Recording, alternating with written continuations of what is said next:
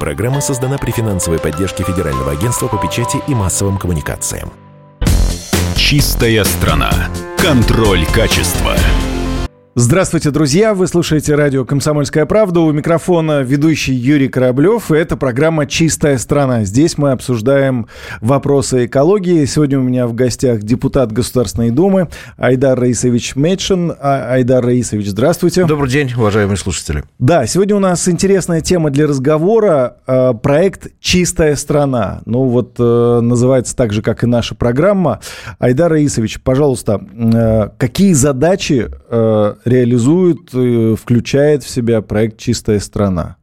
Юрий, я хотел бы в первую очередь э, обратить внимание или отметить э, то, что вопросы экологии, защиты окружающей среды, они всегда и не во все времена нашей уже современной истории были приоритетными. При том, что СССР был реально социальным государством, этот важный сегмент нашей жизнедеятельности при этом не был первичным. Этим я хочу акцентировать внимание на том, что мы в современной действительности, когда вопросы экологии вот сейчас являются ну, по-настоящему приоритетными, занимаемся ликвидацией накопленного вреда за долгие предыдущие десятилетия.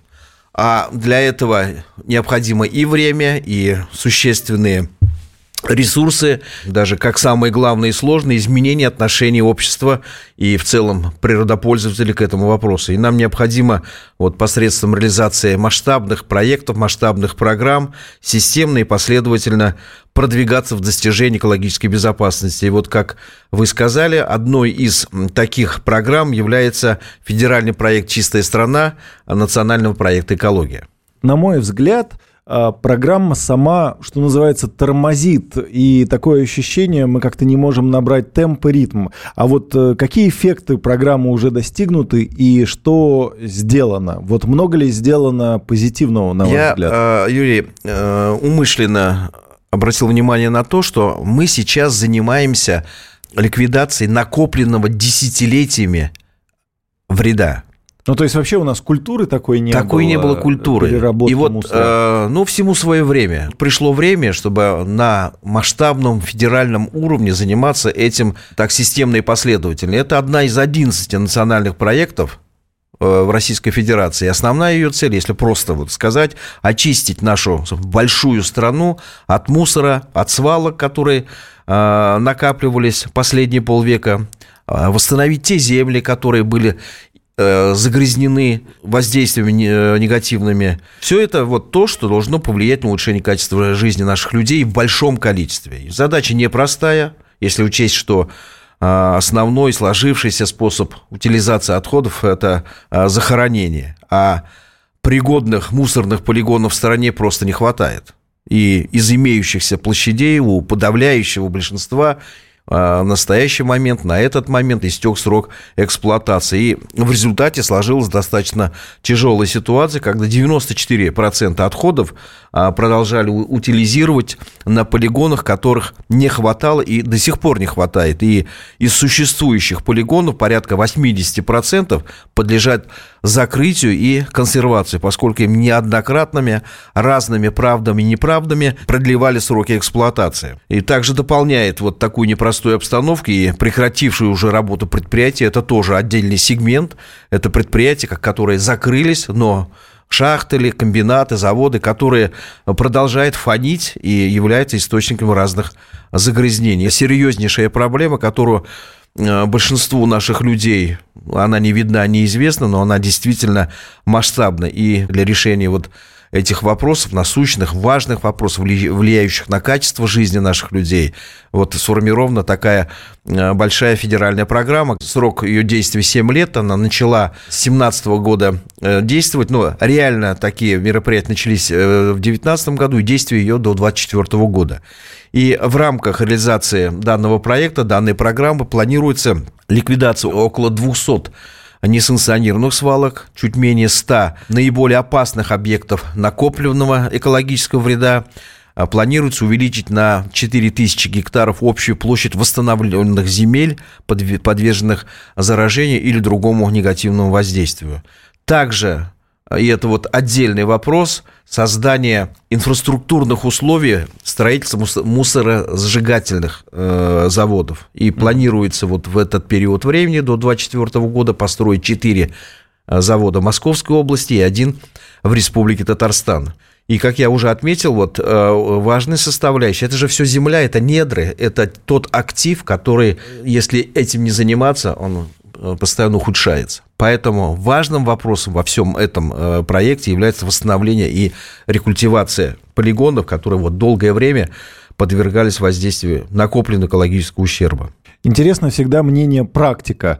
Вот э, вы сейчас депутат Госдумы, э, бывший мэр. Вот скажите, пожалуйста, э, для каждого мэра мусор, его переработка, наверное, является головной болью. Так это или нет? И получается, каждый на местах сам фантазирует, как он будет решать эту проблему? Ну, здесь фантазии не имеет места быть или не могут быть, потому что все-таки это строгий экологический контроль. То есть, ну и, э, наверное, законодательные определенные а я, рамки. Да, безусловно, это все определяется нормативами, но э, правда и в том, что, как вы говорите, на местах каждый имеет э, свои условия и возможности, и далеко не везде, вот как я уже отметил, эти условия соответствуют тому, чтобы э, мы э, зах, э, захоранивали или перерабатывали, или сжигали этот мусор так, как положено. Поэтому данность сегодняшнего дня такова, что этот вопрос перегрет. В рамках этой программы и других программ по э, экологической безопасности э, изыскиваются возможности. Еще раз, мы, мы вот сейчас занимаемся тем, что накапливалось вот десятилетиями. То есть нужно засучить рукава и работать. И большие ресурсы, и, больш... и время, и еще раз, и отношения. У нас к экологии как таковой мы вот только-только начинаем культуру отношений в этом вопросе выстраивать. Мышление понимаете? Мышление. Меняться. Потому что это э, действительно как-то вот не было основным. Поэтому вопросы полигона для каждого руководителя территории, они важны.